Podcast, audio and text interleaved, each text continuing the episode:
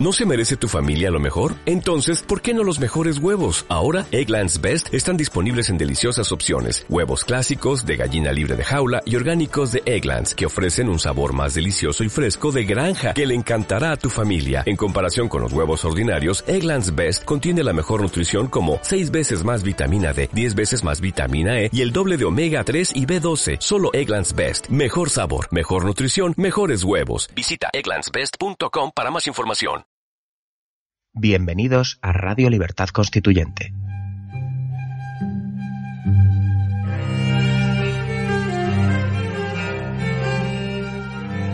Están escuchando Radio Libertad Constituyente con don Antonio García Trevijano.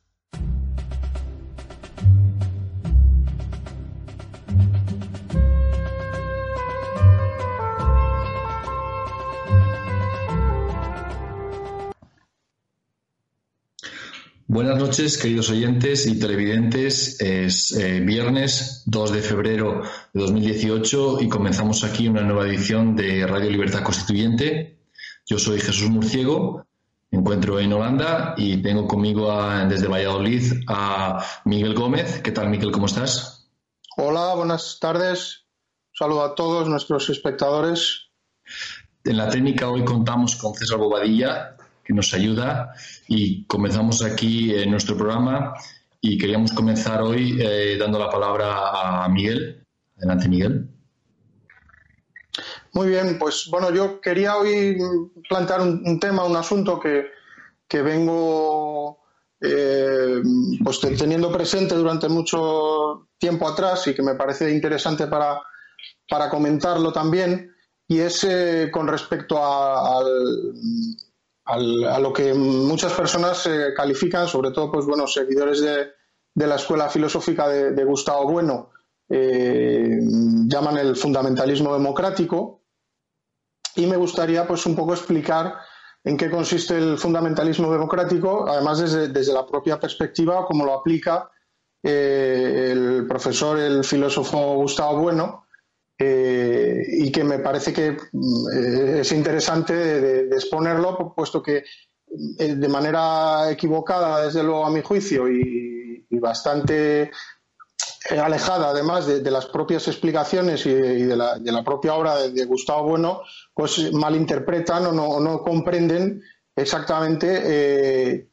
cómo aplica el filósofo eh, esta idea que, él llama fundamentalismo democrático. Entonces, eh, yo tampoco he, leído la totalidad de la obra de Gustavo Bueno, no, soy un experto desde luego y no voy a hablar de, cuestiones eh, que no conozco y de obras que, no he leído de él, pero sí que puedo explicar a través de alguna obra que sí que he leído de él y de, y de conferencias que he escuchado y de artículos que tiene publicados y creo que conozco bastante bien eh, su, pensamiento, o por lo menos las líneas más generales de su pensamiento, eh, pues en algunas disertaciones y en, y en algunas eh, charlas o, conferencias que tiene Gustavo Bueno sobre la, sobre la, democracia, desde su perspectiva, por supuesto, del materialismo filosófico, eh, pues intenta explicar lo, que sería materialmente la, democracia, es decir, pues lo, que sería la, democracia material. Entonces, para, hacer esta, esta, aproximación, no hace, por ejemplo, pues como, como distingue Santayana, por ejemplo, que, diferencia entre la democracia formal y la democracia material, o como también ha explicado muchísimas veces don Antonio García Trevijano, eh, haciendo una distinción entre lo que es eh, eh, el resultado, podríamos decir, material de una forma de gobierno, la, que fuera, sin entrar tampoco a definir cuál es la forma de gobierno, el, resultado material, o lo que serían las reglas, la democracia entendida como, como, como, conjunto de reglas. Incluso, pues también hay otros, otros pensadores o otros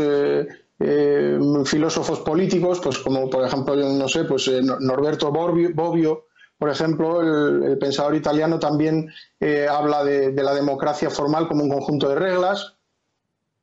Entonces, bueno, pues Gustavo Bueno, en alguna charla que he podido escuchar, lo que hace es iniciar,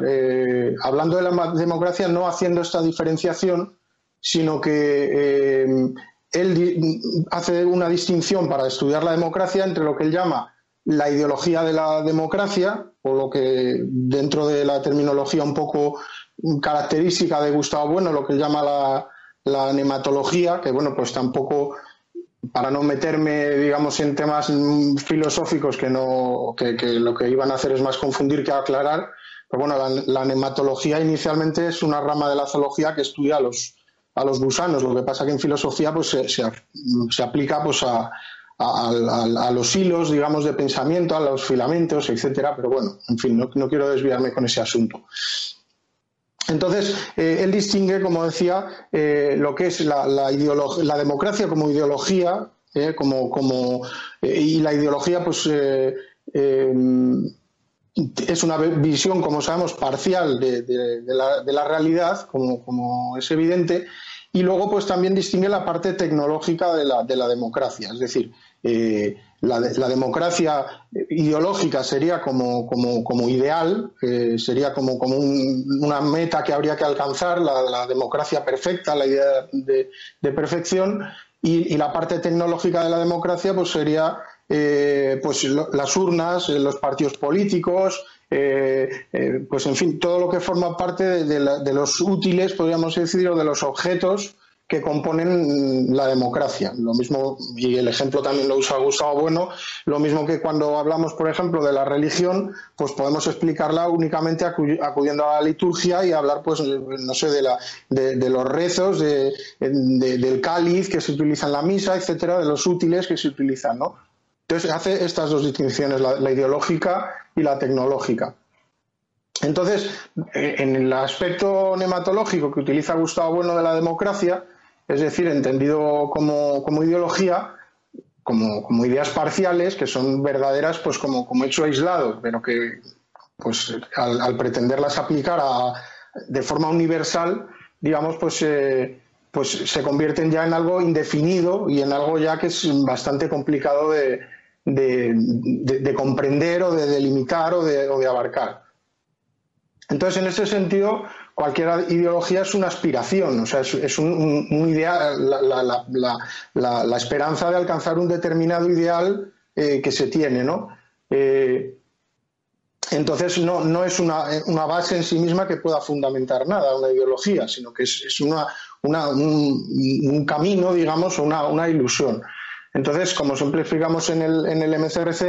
eh, eso sería parte de lo que son las jugadas políticas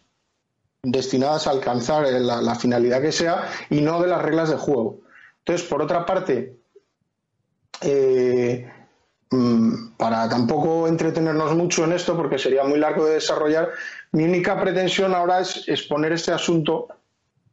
lo más claramente posible para que nuestros espectadores eh, lo entiendan. Eh, y el asunto es que Gustavo Bueno hace su crítica a lo que sería la democracia EMIC, o sea, es decir, la democracia entendida por lo que un régimen se llama a sí mismo, eh, un régimen que se llama a sí mismo democracia y, desde, esa plataforma, digamos, interna que forma parte de ese propio régimen es, en la que habla y donde hace su crítica a Gustavo Bueno.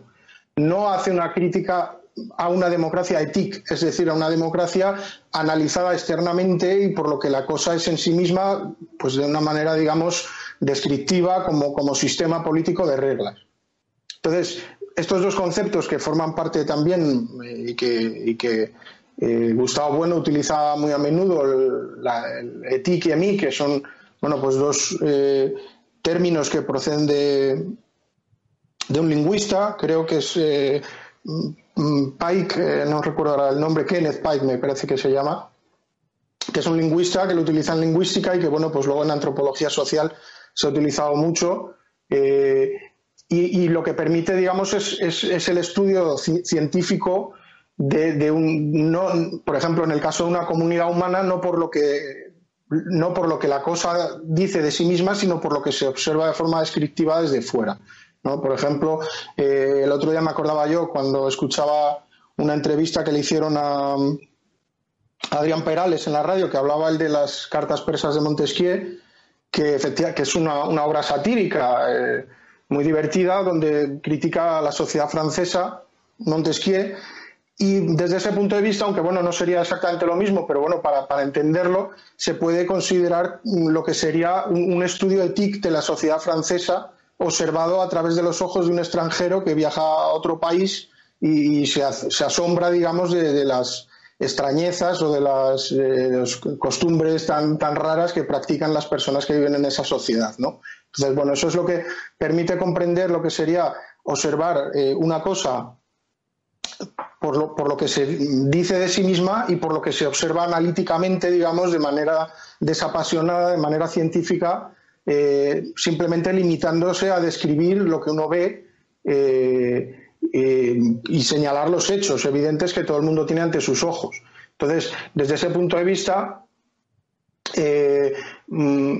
Gustavo Bueno denomina precisamente fundamentalismo democrático a todo ese dogmatismo indefinido en torno a la palabra democracia, en su concepción material, por supuesto, es decir, EMIC, eh, formando parte de, la propia democracia, y entonces todos los países, incluso las dictaduras, se llaman a sí mismas democracia. O sea, el régimen, por ejemplo, de la, Unión de Repúblicas Socialistas Soviética, pues de Stalin, era la democracia del pueblo. Cuba, por ejemplo, eh, el régimen de Castro, eh, con Franco se hablaba de la democracia orgánica, en fin, prácticamente todo el planeta ahora mismo tiene, tendría democracia, según esta idea fundamentalista democrática, que es eh, lo que critica Gustavo Bueno, absolutamente ya todo es democracia, con lo cual ya resulta una cosa mm, pues un poco casi disparatada y de chiste, porque es, evidente que, las formas y las reglas que rigen cada uno de esos eh, países son completamente diferentes cuando uno las analiza, digamos, de, forma ética, es decir, tomando en cuenta no lo que ese régimen dice de sí mismo, sino lo que se observa eh, objetivamente. Entonces, eh, pues como decía, todo este dogmatismo en torno a la democracia en una concepción material es a lo que Gustavo Bueno llama la democracia realmente existente. O sea, es decir, lo que, lo que los, regímenes dicen de sí mismos como democracia y lo que todo el mundo cree que es la democracia. Todo el mundo cree que vive en democracia. Si uno va por la calle, pues a cualquiera que le pregunten, casi en cualquier país del mundo, pues te dirá que vive en democracia, eh, como si además como si la, democracia fuese un lugar. Entonces, esto pues lleva claro a conceptos como lo democrático, que es un concepto, por ejemplo, al que yo siempre me opongo y contra el que ya he escrito alguna cosa, que lo que realmente hacen es sacralizar eh, o, divinizar casi a, la propia democracia. O sea, sustituye un poco lo que, lo que antes se llamaba la, gracia divina, pues hoy es lo democrático. Entonces, eh, pues se habla de, no sé, pues de la justicia democrática, de unas votaciones democráticas, de este partido es más democrático que este otro partido. En fin, todo tiene que ser democrático. Dentro de poco, pues habrá hasta, hasta comida democrática, bocadillos democráticos y, no sé, pues dentro de este disparate ya eh, es, esto imposible de, entender. Entonces, eh, incluso se llega también, por ejemplo, a hablar de, de, personas demócratas, de que hay personas que son demócratas y otras que no serían demócratas, cosa que tampoco consigo comprender en qué consiste eso, porque esencialmente yo no, entiendo que nadie pueda ser demócrata o no demócrata. Tendrá unas ideas, tendrá otras ideas, y no, no, entiendo cómo, cómo se puede utilizar la palabra democracia, que yo únicamente entiendo como una forma de gobierno, como unas reglas para, a una persona. O sea, si una persona vive en una democracia y en su país la forma de gobierno es la democracia, será demócrata, pues supongo que por el hecho de vivir ahí como cosa pasiva, pero no porque sea algo, una característica intrínseca, digamos, o propia del individuo ser democrático, o haya nacido uno con eso. Eh, me, parece absurdo entenderlo así. Sí, quizás se puede entender, eh, quizás lo podemos entender, calificar a una persona de democrático como lo opuesto a autoritario, ¿sabes? Porque se entiende, el que lo piensa así entiende la democracia como como algo ideológico, como una ideología en oposición a eh, em, otra forma de, entender la, la, política, otra forma de organizarse más tiránica o despótica o quizá más, más autoritaria. Claro, pero eso, Sí, Entonces, eh, como, eh, como, contraposición autoritaria, una persona autoritaria, pues podemos tener una persona y una, persona o un régimen más democrático o menos democrático, pero entendiendo siempre la democracia desde un punto de vista ideológico eh, como la democracia material. Y sí, la democracia material es algo ideológico. La, lucha por la igualdad es algo, eh, una utopía y por lo tanto es eh, funda una ideología de la igualdad en la que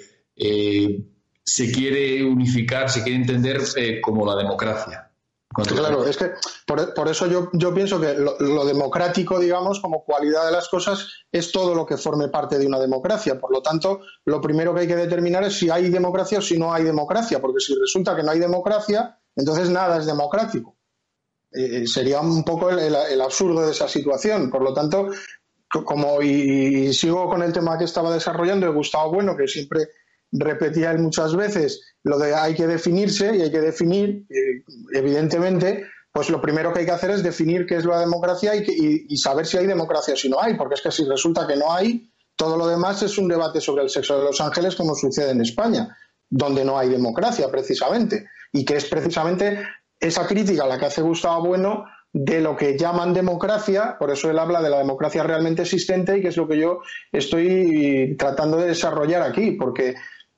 por otra parte, digamos, incluso en la concepción más puramente elemental, instintiva de la democracia, la que tiene hasta, hasta un niño de siete años, la, democracia sería elegir por mayoría absoluta. Es decir, que si un colectivo de personas, 100 personas o, las que sean, van a tomar una decisión sobre cualquier asunto que sea, que tienen que decidir, lo, natural, digamos, lo que corresponde a, la, propia naturaleza humana es que eso se haga por mayoría, vamos, pero desde la prehistoria. O sea, eso no, no hay que entrar tampoco en formalismos. Es que la mayoría absoluta es algo que, forma parte casi del, concepto instintivo que uno tiene de la democracia.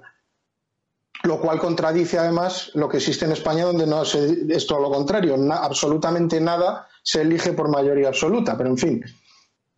para seguir con el asunto, entonces, eh, como estaba diciendo, lo, primero es que hay que determinar si, hay democracia o si no hay democracia. Y, en este sentido, pues eh, no sé si lo cita bueno, no, recuerdo ahora mismo, si lo he leído en, otra, en otro sitio, eh, mm, habla de, de, Bobbio, de Norberto Bobbio, que Norberto Bobbio pues, tiene o hace una definición de la democracia como conjunto de reglas eh, que establecen quién está autorizado a tomar las decisiones en un colectivo eh, y con arreglo a qué procedimiento. Es decir, que existe en él, digamos, una, concepción formal de la democracia que luego, por supuesto, se, equivoca porque después en su obra pues termina explicando ya que la democracia debe ser sentida como un valor y, unas cuestiones ya idealistas que, se salen de, esa visión formal de la democracia, que además pues eh, está muy influido pues, por Kelsen y, por Pareto, eh, y bueno, en fin, tampoco me quiero perder con ese tema. Pero eh, no hay que olvidar, y es importante, que Gustavo Bueno tiene un, panfleto publicado que se llama Contra las democracias realmente existentes. Digo panfleto porque él mismo lo llama así, o sea, quiere decir que no se me entienda mal, eh, no, no, no, lo utilizo como, como de forma despectiva, digamos, sino que el propio Gustavo Bueno reivindica el valor de la palabra panfleto y lo, utiliza en, su publicación. Entonces, en, ese panfleto, pues, de forma atinada, a mi parecer, pues eh, califica de fundamentalistas a todos aquellos que defienden la democracia como idea, eh, como, un fin último casi, como, como, una, como una idea abstracta hacia la que hay que llegar, como si fuera una meta de algo y, él cita, pues, pues incluso a Fukuyama cuando habla del, fin de la historia. Y, en fin, todo, todo este tipo de, jerga que está asociada, pues sobre todo a, dos ideas fundamentales que son la del bien común y, la paz perpetua kantiana o de, o de la que de Kant, que, lo que busca es, digamos, llegar ya a, un, a un final de la historia en el que ya pues ya no existe conflicto, ya eh, es el paraíso en la tierra, en definitiva, o sea, ya es el, no va más de, perfecciones. Entonces, esa es precisamente la crítica que hace Gustavo Bueno y a mí me parece acertada, porque es una crítica sobre la democracia material. Entonces, cuando es llevada hasta el extremo, mm, queda en evidencia lo, ridículo que resulta eso. Es la idea progresista, incluso podríamos decir, de la democracia, donde hay que cada vez más democracia y los asuntos se arreglan con más democracia, como dice toda la clase política ahora en España, o, como decía Artur Mas hace poco, eh, bueno, antes del tema de la proclamación de independencia, decía que ah, no podrían parar tanta democracia o algo así, o sea, ya es. Eh, o incluso, no, no, no, sé si era Soraya, no sé quién, ah, no, era un político del Partido Socialista que hablaba de, eh, que tenía orgasmos democráticos, por ejemplo, Cerolo, no me salía el nombre, eh, en fin, ya, es un, disparate democrático realmente todo esto, precisamente por esa idea de que la democracia es algo que se va perfeccionando, que cada vez hay más democracia y, claro, pues eh, es un verdadero ya, pues galimatías inextricable ya que es imposible aclararse en eso. Entonces, como ya todo es pura confusión y pura indefinición y es realmente difícil explicar a los que yo llamo los creyentes o los fundamentalistas democráticos que son los que creen precisamente que en España hay democracia, que en Alemania hay democracia, en Suecia también hay democracia, en Grecia, todo, como ellos creen porque tienen fe, es una como una especie de fe religiosa, pues es difícil eh, que desde ese punto de vista explicarles que, claro, no existe la democracia. Es, es, quitarles ya sus, a, Dios, es negarles la, base no ideológica, sino casi existencial de, sus vidas, decirles que no, que no hay democracia. Entonces, porque está chocando realmente con lo que es una creencia, que en este caso es una, una forma religiosa creada por el Estado. O sea, es el propio Estado el que crea esa, religión realmente que, a la que llaman democracia, eh, que es una búsqueda de la, de la perfección y, de, y, y, del bien, el paraíso en la tierra, etcétera. Entonces, eh, yo en ese sentido eh, estoy completamente de acuerdo con, Gustavo Bueno en esa crítica que hace y me parece en líneas generales, sin entrar tampoco en, detalles, esa crítica que hace a, esa idea de la democracia como idea indefinida. Y, yo por eso muchas veces cuando intento explicar estas cuestiones a muchas personas, como sé que eso agrede a su fe, porque, porque son creyentes democráticos y, practican la religión democrática, entonces se lo explico de otra manera. Entonces, yo lo que les explico es que olvidemos que, lo vamos a llamar democracia y simplemente expliquemos que lo que no hay en España es un sistema político, porque no, realmente no existe un sistema de reglas políticas, lo que existe es un régimen de poder. Entonces, ¿cuál es la diferencia entre un régimen de poder y un sistema? Pues bueno, sería un tema largo también para explicarlo en detalle pero que mientras que, un régimen se sustenta únicamente eh, en, la energía, digamos, que proporciona un grupo pequeño de personas eh, para mantenerlo, eh, pues a base de la coacción y de la violencia, porque eso es lo que, lo que esencialmente es el Estado, el monopolio, y esto es Max Weber, quien habla del monopolio legal del uso de la, fuerza. Entonces, en un régimen, es, ya sea en una dictadura o ya sea en una oligarquía, ya sea una persona o un grupo de personas, eh, usan ese poder, digamos, para, para, mantenerlo. En cambio, cuando existe un sistema, el, conjunto de reglas abarcan a toda la sociedad en su conjunto y no se mantiene, por lo tanto, únicamente por la voluntad de poder o por la voluntad de de ese reducido grupo de personas que esto también lo explica Antonio García Trevijano muchas veces cuando explica como, como el juego del ajedrez, digamos, como, como, conjunto de reglas. En el caso de, la oligarquía de partidos que existe en España, el tablero de juego donde se desarrolla, digamos, la actividad política o lo que podríamos entender como actividad política en España es eh, dentro únicamente del Estado. En cambio, cuando existe un sistema político no vamos a llamarle democracia, insisto, para no caer en lo que, en lo que estaba explicando, para no ofender a las personas creyentes en, esa, en ese fundamentalismo precisamente democrático, pues cuando existe un sistema político, esas reglas de juego, e, e, ese sistema creado, abarca absolutamente toda la sociedad y esas reglas les hacen partícipes a todos. Entonces, bueno, pues también cita eh, Gustavo Bueno a, pensadores pues como, como Rawls, por ejemplo, eh, que bueno, también sería muy largo de, explicar ese tema, pero bueno, pues Rawls que tiene un libro muy famoso, que fue muy famoso, que es la teoría de la justicia, y que, y que también Rawls es completamente heredero del pensamiento de, Rousseau y de incluso de Kant, porque viene también de la misma corriente contractualista, digamos, en ese sentido Rawls es, contractualista y en, y en la teoría de, la justicia, que bueno, pues aborda el tema de la justicia distributiva, todo este asunto, pero la, parte también eh, errónea, digamos, o equivocada de Rawls, al que, al que cita Gustavo Bueno, es que Rawls lo que busca es, eh, digamos, conciliar la libertad con la, con, la igualdad. Los principios de libertad se considera como principios tanto a la, a la, libertad como a la igualdad y buscar de alguna manera conciliarlos, que es algo pues eh, evidentemente imposible, porque mientras que la libertad existe, eh, es, posible, eh, puede estar presente eh, la igualdad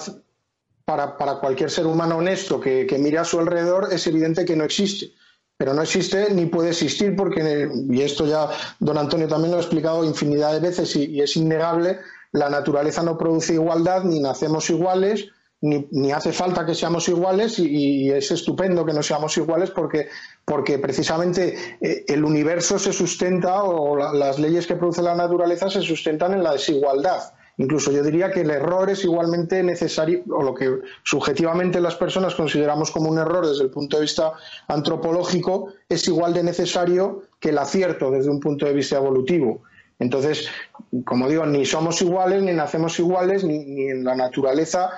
aparece en, ningún momento nada que, sea igual. Entonces, no se pueden tomar como principios dos cosas, que una sí que es un principio, que es la libertad, porque sí que puede estar presente o puede estar ausente. Un esclavo no tiene libertad, pero cuando toma su libertad y se escapa y deja de estar bajo eh, el dominio, digamos, o sometido por un amo, pues adquiere su libertad. No, no, no necesita ser igual que el amo ni, ni nada por el estilo. Entonces, en fin, eh, quería un poco hablar sobre este tema para tratar de, aclarar que, que, lo que lo que el MCRC defiende eh, y lo que explicamos no es en absoluto una democracia mm, desde un punto de vista de perfección, ni como un ideal, ni es una, concepción idealista, ni que parte de una base de, bien común o, de, o, de, o progresista en el sentido de, llegar a,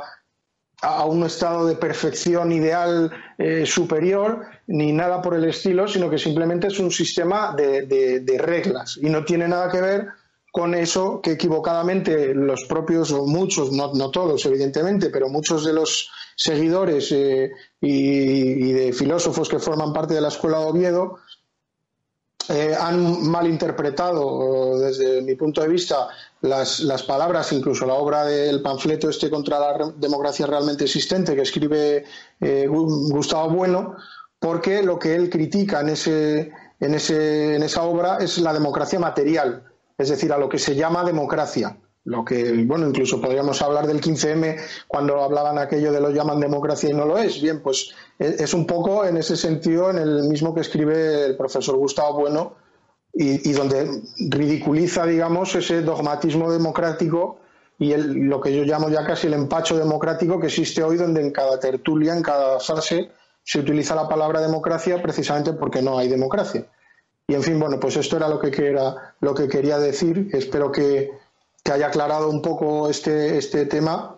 y que sea útil a las personas que, nos escuchan para, entender a qué, a qué se refieren eh, muchas personas cuando hablan de fundamentalismo democrático.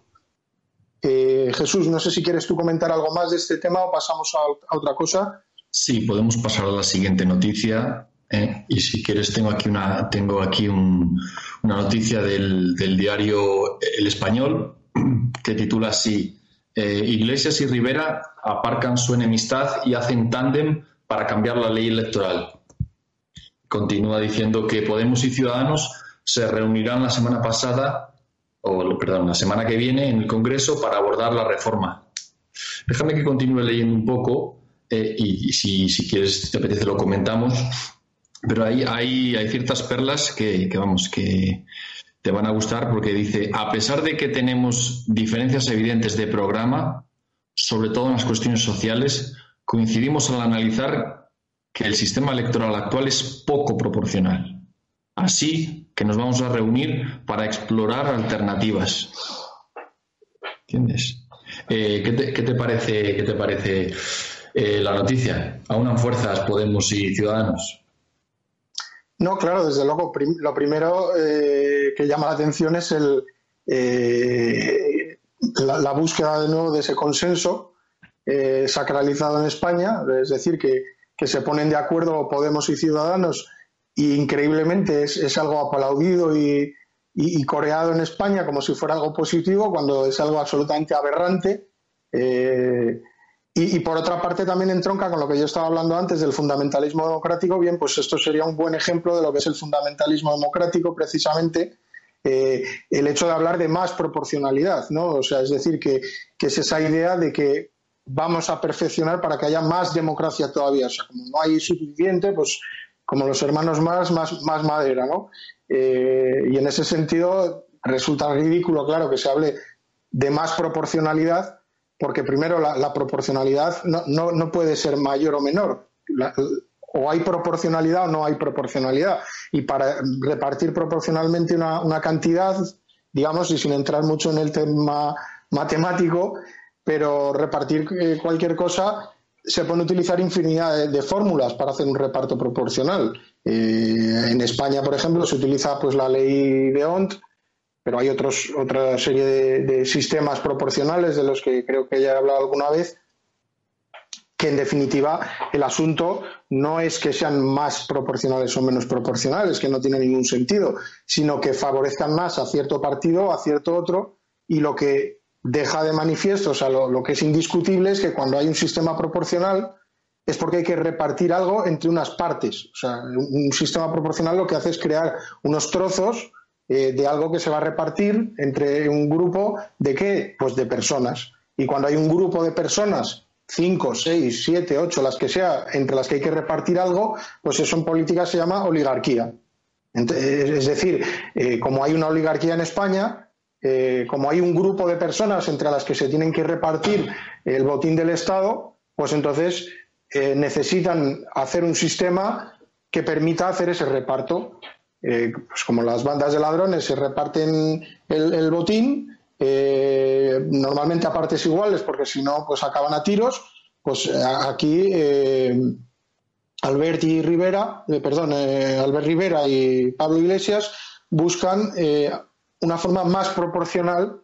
eh, para ellos más proporcional es que ellos tengan más trozo de la tarta que, Partido Socialista y Partido Popular, evidentemente, que ahora son los que tienen más tajada. Sí, por eso dicen, déjame que te lea también otro, otro párrafo que es muy bueno, que dice, aunque los viejos partidos PP y PSOE han manifestado sus reticencias a avanzar y desbloquear la reforma electoral, está mal redactado. Continúa diciendo, acepten, espero que acepten las reuniones de trabajo propuestas y dejen de frenar esta reforma necesaria como medida de calidad democrática y de regeneración y contará con, ellos para poder fijar una fecha en los próximos días. Ahí es nada, calidad democrática y regeneración. Claro, es lo que yo estaba comentando, pues es esa, la calidad, como si hablaran de telas,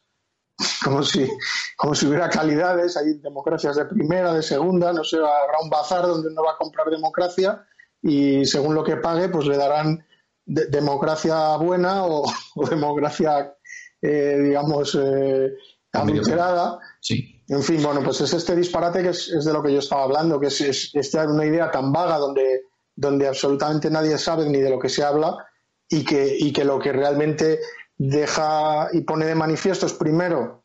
que, se,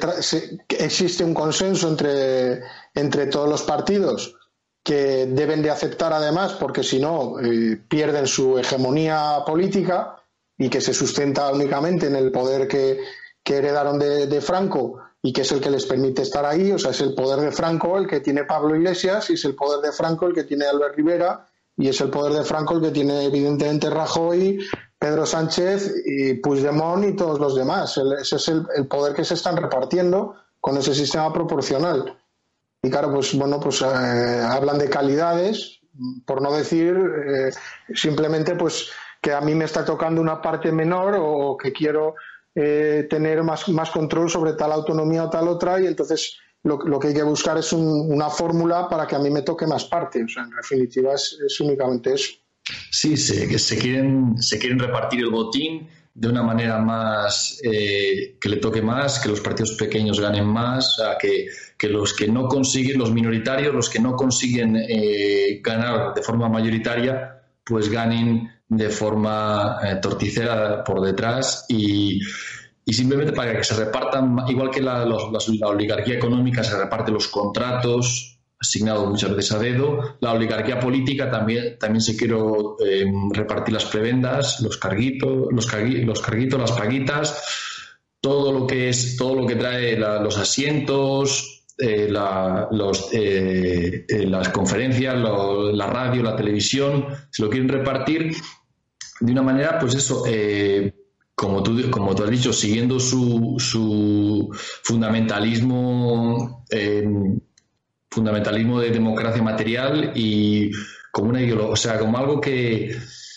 les pertenece y que se lo tienen que repartir y no como algo que, es simplemente reglas de juego. Claro, efectivamente, porque al no haber reglas, porque en España realmente no hay reglas, por eso yo antes explicaba la diferencia entre un régimen de poder y un sistema. Un sistema ya claramente indica la presencia de unas reglas de, juego o, un sistema arreglado de, funcionamiento de, cualquier tipo de cosa. En cambio, en España, como no hay reglas, la, única regla que existe, e, es más, yo ya tampoco me atrevo a decir realmente que no existe ley, pero sí que es evidente que ya se ha, violado el, marco jurídico, ni siquiera ya España es un Estado de Derecho, y eso lo hemos visto pues con, con, la aplicación fantasiosa del artículo 155 que no existe, que ha hecho Mariano Rajoy. Entonces, lo que eso deja en evidencia es que realmente lo único que prevalece es el, consenso, el, acuerdo, la negociación, la corrupción realmente entre esa oligarquía política. Entonces, claro, eso a lo que lleva es que realmente también luego, incluso en el terreno económico y financiero, pues se produce también una oligarquía financiera alrededor de todo eso que está íntimamente relacionada una cosa con la otra, eh, son apenas distinguibles eh, la, oligarquía financiera y económica de la oligarquía política y también del mismo modo se reparte oligárquicamente eh, sectorialmente incluso eh, de, forma proporcional a través de redes clientelares que forman parte de cada uno de los partidos. Entonces, claro, es, una reglamentación, digamos, totalmente estatalizada, donde no hay, podríamos decir, incluso en el terreno empresarial, no hay ninguna disrupción o ninguna eh, ruptura que ponga en peligro, digamos, ese establecimiento financiero y político que existe, porque cualquier amenaza, digamos, que exista desde la sociedad civil, eh, lo que llamaríamos la iniciativa privada, eh, en, una, en, una, concepción un poco amplia de lo que es el Estado, pues Mm, es, sistemáticamente aplastada, incluso existe un sistema normativo de, leyes en España para impedir que eso, que eso se produzca. O sea, toda, toda la fiscalidad, por ejemplo, española eh, está mm, maquiavélicamente, podríamos decir, concebida para que sea absolutamente imposible, por ejemplo, que los autónomos y que las pequeñas y medianas empresas puedan ni, soñar con levantar la cabeza. O sea, lo que pueden aspirar es a pagar impuestos y a, y a pedir pues eh, eh, que se les otorguen una serie de prebendas y de concesiones para que siempre vivan digamos mendigando y pidiendo y, sometidas a, pues a, esa oligarquía política financiera que es la que realmente domina la, política en España. Entonces eso es lo que hace que, que realmente se, se deba de hablar en puridad de conceptos digamos y para ser precisos más de régimen de poder no más, sino que es realmente un régimen de poder y no de un sistema político que no existe en España, porque en España no hay un sistema político. Entonces, en ese sentido, los partidos políticos españoles son antisistema. O sea, esa es, esa es la realidad. Toda la clase política española es realmente una clase política antisistema, porque lo que no quieren es que exista precisamente un sistema político. Mm, prefieren que haya un régimen de poder franquista como el que hay, que les permite tener garantizada siempre esa proporción, esa parte en el reparto de. Claro, claro, porque una libre iniciativa en el terreno eh, financiero, diríamos, una libre eh, iniciativa económica, eh, podría desafiar el monopolio o el oligopolio en este caso, tanto financiero como político, que tienen las élites, el establecimiento de las élites, que se comunican a través de las puertas giratorias tan fácilmente cuando entran consejeros. Eh, eh, como, entran como consejeros antiguos ministros o antiguos presidentes de gobierno, vemos que la comunicación es fluida y al en el reparto de favores y de contratos del Estado, pues eh, también es fluida. Por eso es lo que quieren, eso es lo que quieren proporcionar y lo que quieren repartirse los nuevos partidos que entran con, el, mismo espíritu que los antiguos partidos de la generación anterior, de, la época de Isidoro y la época del PSOE, cuando entró también hablando del pueblo y de, mucha, de mucha ideología de la igualdad, mucho fundamentalismo eh, de democracia material, pero al fin y al cabo se basa en reparto en prebendas y, ya lo hemos visto, ya lo conocemos y, es a repartirse cuanto más toque y son contrarios a la, eh, lo tienen tan cerrado que por eso son tan contrarios a la libre eh, iniciativa y a, y a, cualquier sistema que establezca reglas claras y definidas y que les, que les obligue a ellos a aceptar las reglas. Claro, no, es que realmente todo lo que comience por libre lo que sea en España es eh, completamente imposible de, concebir. O sea, no hay nada que sea libre porque todo está absolutamente reglado y estatalizado, incluso pues a través de un régimen autonómico, pues lo que permite eh, es que el Estado sea más grande que, nunca en la historia y, que sea incluso más grande que el Estado franquista, porque eh, el Estado franquista al que, al que seguramente los que se pierden en estos debates un poco surrealistas sobre el centralismo y la descentralización y este tipo de cuestiones no, no es el asunto. El, asunto es que el, el, poder esté concentrado y el, poder esté, mm, digamos, sobre tu cabeza constantemente, que es lo que sucede en España gracias precisamente a este, a este régimen de autonomías o a este Estado autonómico que lo que hace es que el Estado crezca, porque todas las autonomías evidentemente son parte del Estado, aunque a veces se habla del Estado central, que es que no tiene sentido, porque será el gobierno central. En, las comunidades autónomas son parte del Estado, cobran del Estado, son funcionarios del Estado, eh, es Estado. O sea, no, no, no hay un Estado y luego las autonomías, porque no, es, un, sistema federal el que tenemos en España, sino que es un régimen autonómico, que es una cosa que se inventaron aquí. Y eso lo que hace es que el poder del Estado esté más cerca todavía de lo que estaba antes de cada, persona de cada localidad, de cada pueblo. O sea, en vez de tener el poder lejos, que es lo que sería deseable para, cualquier persona normal, o sea, lo que sea un, súbdito, un esclavo que le guste, no sé, que le pisen la cabeza, lo normal es que uno quiera tener el poder lejos para que le deje eh, libertad de movimientos, digamos, y relacionarse con sus vecinos, no, no, no un Estado policial, que es al final casi a lo que, a lo que puede llegar el Estado cuando se, se, se, desde ese punto de vista se descentralizara tanto que, ya hubiera pues un policía, como ha explicado a veces eh, don Antonio, hablando de, cómo surge la idea del Estado de Derecho, pues donde, donde hubiera un policía al lado de cada ciudadano. Ya eso sería, digamos, el sumum de la descentralización y de la atomización del Estado, pues para que le tengas ya metido en tu casa, sentado a tu lado en una silla, el señor del Estado, ya que, que te lo ponga cerca o en, cada barrio, pues como pretende Manuela Carmena y estos alcaldes ahora que quieren llevar ya el Estado a los barrios y el Estado a, cada comunidad de vecinos a que esté allí el Estado también sentado, porque no es eh, ellos lo venden claro como una idea de más democracia, de que, de que la participación lo llaman, de que la gente participe y realmente no es participación, es todo lo contrario, es, es control, mayor control del Estado metiéndose más cerca, digamos, del ámbito privado de las personas.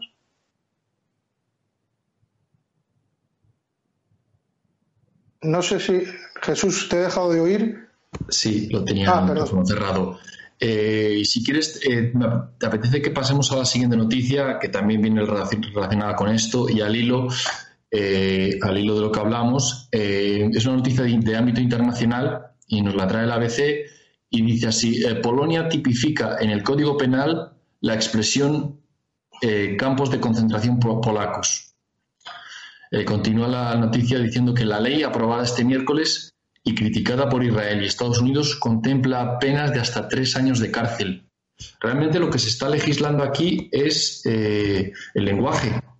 eh, donde se quiere meter el ámbito, el Estado se quiere meter en un ámbito eh, tan personal que, realmente da miedo. ¿Cómo lo ves tú esto?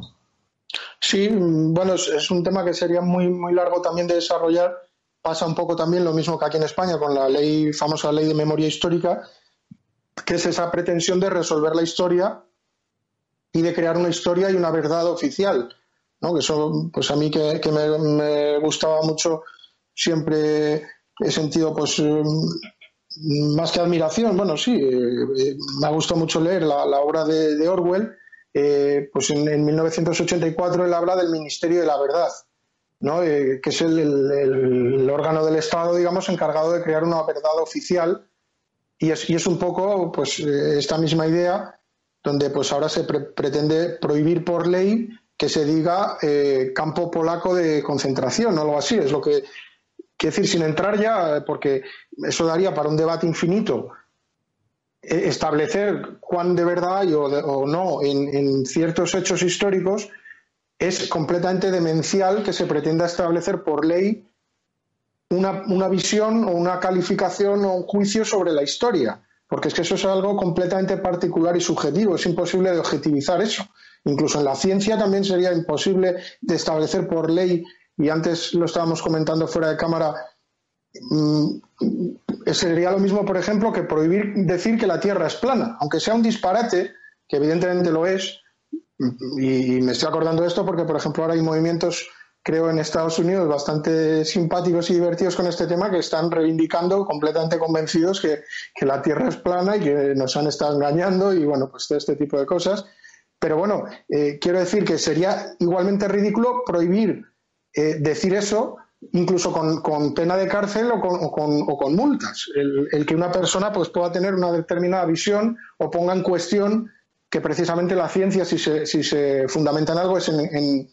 su capacidad de crítica, de, cuestionar permanentemente todo, todo lo que se dice, todo lo que se hace, porque se, se fundamenta en el empirismo, además, y es lo que lleva luego a, que se permita o, que se pueda establecer un consenso científico basado en hechos, no, no en, en teorías, en opiniones, eh, sino en hechos concretos. Entonces, pero incluso en ese caso, mm, no, no, tendría sentido porque impediría el propio avance de la ciencia el establecer por ley que una determinada teoría tenga que ser así y no pueda ser la contraria, porque eso impediría que los, salir del error, o sea, que cualquier error cometido por los científicos anteriores pudiera ser corregido, como de hecho sucede continuamente, como sucedió pues con, ciertas explicaciones de Newton y con, después con, con Albert Einstein, etcétera, etcétera. O sea, sería absurdo. Sí, esto entronca en la diferencia entre el, empirismo de la ciencia y el fundamentalismo del Estado, eh, el fundamentalismo democrático que hablábamos antes,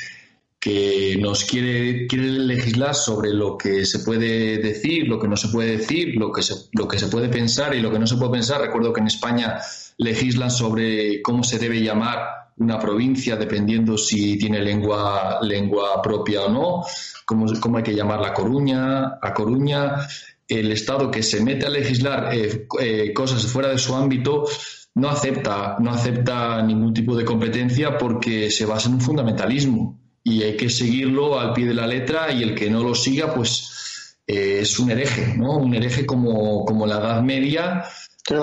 hacia la Iglesia con su fundamentalismo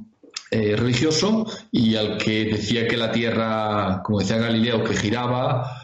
eh, pues a la hoguera, pues así a día de hoy, pues hay mucha gente que basado con el mismo fundamentalismo, esta vez estatalista, basado en el Estado como el, gran, el gran poder que, nos salva a todos y que nos, nos ayuda ah, y que sin él no podríamos vivir, pues ese Estado es el que nos dice lo que debemos decir y lo que no debemos decir qué tipo de empresas o qué tipo de economía puede haber y no puede haber y qué tipo de, de idioma podemos hablar y el que no podemos. Es, es un, abuso en toda regla y, vamos, eh, pero que lo, que lo que quiero destacar es que se basa en una mentalidad fundamentalista eh, del Estado. El, el Estado ha, traído el fundamentalismo democrático como uno de sus eh, mayores sustentos y el Estado, recordemos, Estado de origen franquista, se basa o ha, expandido la idea mm, de que la democracia o el fundamentalismo democrático es lo mejor y, pobre de aquel que piense a lo contrario que, o que tenga una idea nueva. Se le ocurra que la Tierra es plana o lo que sea, ¿no? Pues va a ser, eh, va a ser eh, condenado al ostracismo, va a ser apartado y, destruida su reputación y destruido eh, su nombre o simplemente borrado de los libros de historia como conocemos muchos casos en España. Entonces, que Polonia haga esto, pues pues parecido a lo que está haciendo España con la ley Mordaza y con otro tipo de leyes que, En definitiva, pretender legislar la historia por sí mismo ya eh, es, un disparate de proporciones bíblicas. O sea, eh, sin entrar en qué, en qué sentido. O sea, sería igual de disparate que, en Polonia se hubiera prohibido lo contrario de lo que han prohibido. Sería igualmente disparatado. Porque la historia precisamente siempre tiene una parte descriptiva, digamos, de, y de investigación de hechos, la parte arqueológica incluso de, la historia, y, pero luego tiene una parte interpretativa y que es completamente subjetiva y sometida pues ya al, juicio moral, al, paradigma moral, digamos, en el que está el historiador, en ese momento histórico, digamos, en el que está inscrito ese historiador y que es completamente ya, pues eso, como digo, subjetivo, por lo tanto no es regulable. esa disputa, digamos, interpretativa entre los historiadores ha existido siempre, existirá siempre y es bueno que exista y no se puede regular por ley. Yo, me estaba acordando cuando hablabas ahora de, del fundamentalismo democrático, de la famosa frase de, Luis XIV cuando, cuando dijo el Estado soy yo, l'état c'est moi, pues ya vamos a llegar un poco a la, a la locura de que van a decir la democracia soy yo, o sea, el Estado ya dice la democracia soy yo lo que yo diga que es la democracia es la democracia. O sea, eh, eso es precisamente ya la, estupidez última de ese fundamentalismo democrático que todo lo que diga el Estado es la democracia, absolutamente todo. O sea, es el poder absoluto ya del Estado, que todo lo que el Estado diga que es democracia es democracia y punto. Entonces, ¿qué es la democracia? Pues lo que dice el Estado que es la democracia, ya está. Claro, llegamos a ese nivel de simpleza. Sí, en España la democracia fue lo que dijo Suárez, que iba a ser, eh, dijo Suárez, a partir de ahora vamos a ser todos democráticos. Y, a partir de ese momento en la historia oficial España empezó a ser una democracia desde ese día en adelante. Claro, la democracia pues es lo que dijo Fraga, lo que dijo Suárez, Juan Carlos, eh, eh, Carrillo, eso, eso, es la democracia, lo que ellos dijeron que era la democracia, que además como todo el mundo sabe, la tradición demócrata eh, y no me gusta utilizar esa palabra, pero bueno, de, esas personas, de, Fraga, que fue ministro con Franco, de, Suárez, que fue jefe de movimiento, incluso y gobernador también con Franco, Carrillo, o sea, en fin, como, todos sabemos, evidentemente que eran expertos en democracia todos ellos. Claro, ellos son los que nos han dicho a los españoles lo que es la democracia, porque ellos eran, claro, los que mejor lo saben del planeta, eran ellos los que sabían lo que era la democracia. Claro, por eso en España existe tal confusión y tal fundamentalismo estatalista de, la democracia. Es una confusión de la que de la que no se puede salir porque todo el mundo piensa que hay que necesitamos más calidad democrática, como decía en la noticia anterior, que necesitamos regeneración, como si alguna vez se hubiese generado en España algo llamado democracia. y luego lleva, y ya para ir un poco terminando, y me gustaría enlazarlo con lo que comentábamos también antes, que ilustra muy bien eh, el, paradigma político completamente franquista en el que, en el que seguimos en España, pues eh, el tuit este que comentábamos antes, que, que ha andado circulando mucho por las redes sociales eh, y bueno, pues que ha provocado pues muchos chistes y muchos comentarios e incluso algún artículo de prensa de, de esta mujer, Teresa Rodríguez, que creo que es de Podemos, que en un tuit, lo voy a leer literalmente, dice lo siguiente, dice el tuit, y le agradecería que no me tutee. Yo no le he tuteado y a diferencia de usted soy una representante electa y por tanto una autoridad. Seguro que conoce las reglas de tratamiento y protocolo. En la calle, si le hablan de usted, lo normal es responder igual. Entonces, e-, este tuit, y ahora te dejo la palabra, Jesús, eh, para mí es evidentemente, si analizamos esta frase, es eh, exactamente la misma eh, tópico del usted no sabe con quién está hablando, tan característico, digamos, de, de, etapas anteriores y, es, eh, procede completamente de una concepción vertical y autoritaria del poder, de, donde además de, forma soberbia y arrogante demuestra no tener autoridad pues porque se la está robando ella a sí misma. O sea, por eso es, primero porque es mentira cuando dice soy una representante electa, porque ya no es una representante electa. Ella e, electa sí es, pero electa por su jefe o por la cúpula de su partido, que son los que la han puesto ahí. No la, no la ha elegido, eh, digamos, el pueblo español en unas votaciones. No, ella la ha puesto ahí su jefe. Entonces, por lo tanto, no es representante de nadie. Y por otra parte, eh, una autoridad, no. Eh, Teresa Rodríguez lo que sí que es es una autorizada. O sea, que es, bastante diferente. O sea, ella lo que ha sido es autorizada porque tiene el poder de autorizar. Entonces, a ella la han autorizado eh, desde arriba, desde, desde las más altas instancias del Estado, la han autorizado para que ejerza el poder del Estado y gracias a esa autorización que tiene, pues se expresa en, Twitter con estas palabras, creo que van dirigidas a, un periodista ABC, no estoy muy seguro, pero da igual a quien las hubiera dirigido, en las que ella mm, tiene además que, dejar claro que es una autoridad para que para que no se vea que realmente no lo es, porque lo que realmente es es como estoy explicando, es una persona autorizada que no tiene nada que ver estar autorizado con tener autoridad, porque la autoridad es algo que te lo reconocen los demás, no que uno tiene así de, nacimiento o que sea una cosa de suyo, sino que la autoridad uno se la puede llegar a ganar por la consideración de los demás, como eh, cualquier científico, digamos, o cualquier experto en una materia es considerado una autoridad por los demás, no porque él diga de sí mismo que es una autoridad, sino porque los demás le reconocen y por eso existen, pues yo qué sé, desde el premio Nobel a toda una serie de, reconocimientos precisamente en los que se expresa por parte de todos los demás e, esa autoridad que se reconoce a, la, persona. O sea, no, no, porque esa persona se arrogue ella a sí misma, como hace esta mujer evidentemente cargada de soberbia diciendo que yo soy una autoridad, pues en fin, eh, no sé Jesús, ¿qué te parece? Sí, la, semana pasada, la semana pasada hacíamos la distinción entre la soberbia eh, y, el orgullo, del que el, orgullo del que se lo ha ganado y la soberbia del que se lo arroga. Esta señora obviamente tiene mucha soberbia porque no se ha ganado nada. Se lo han dado desde arriba al gran dedo, le ha caído a ella y es la, es la líder de, Podemos de Andalucía. Supuestamente la, nueva política, los que iban a renovarlo todo, pues ya sabemos que cojean de la misma pata. Eh, lo que quieren es poder y critican el sistema autoritario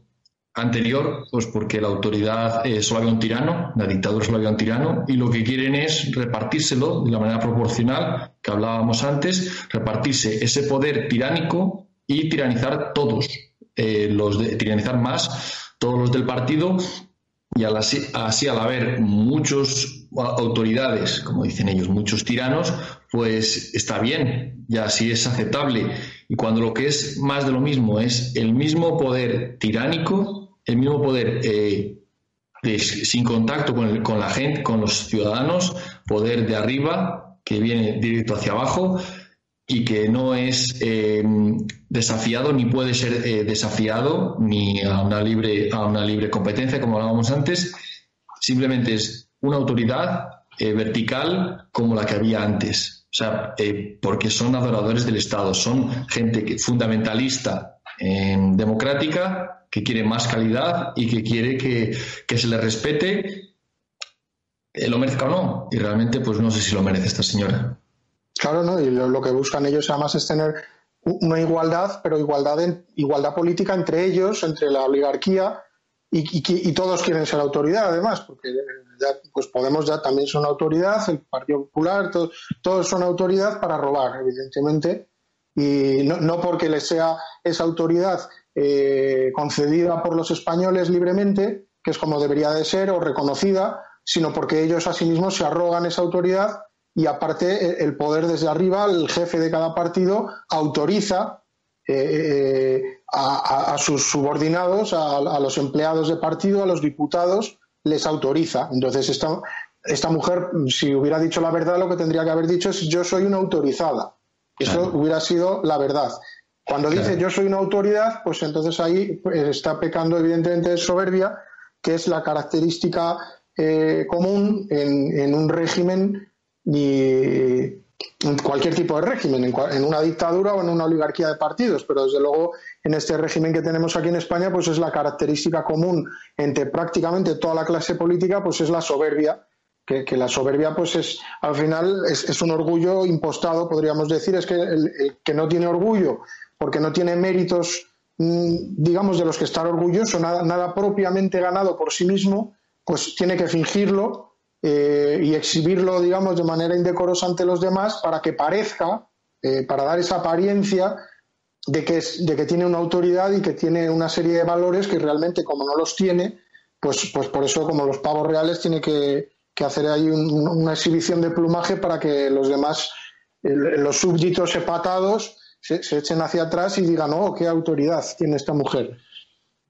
En fin, yo creo que que ya estamos en, el, en, el, tiempo, si te parece, Jesús. Sí, ya hemos, hemos completado nuestro tiempo y ha sido un placer contar contigo, Miguel, también con César en la técnica. Muchas gracias y hasta la próxima, queridos amigos. Un saludo a todos.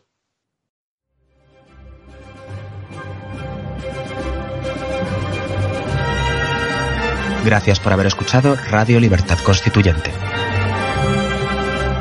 No olviden visitar la parrilla de programación en la nueva página web del Movimiento de Ciudadanos hacia la República Constitucional, en la dirección www.mcrc.es.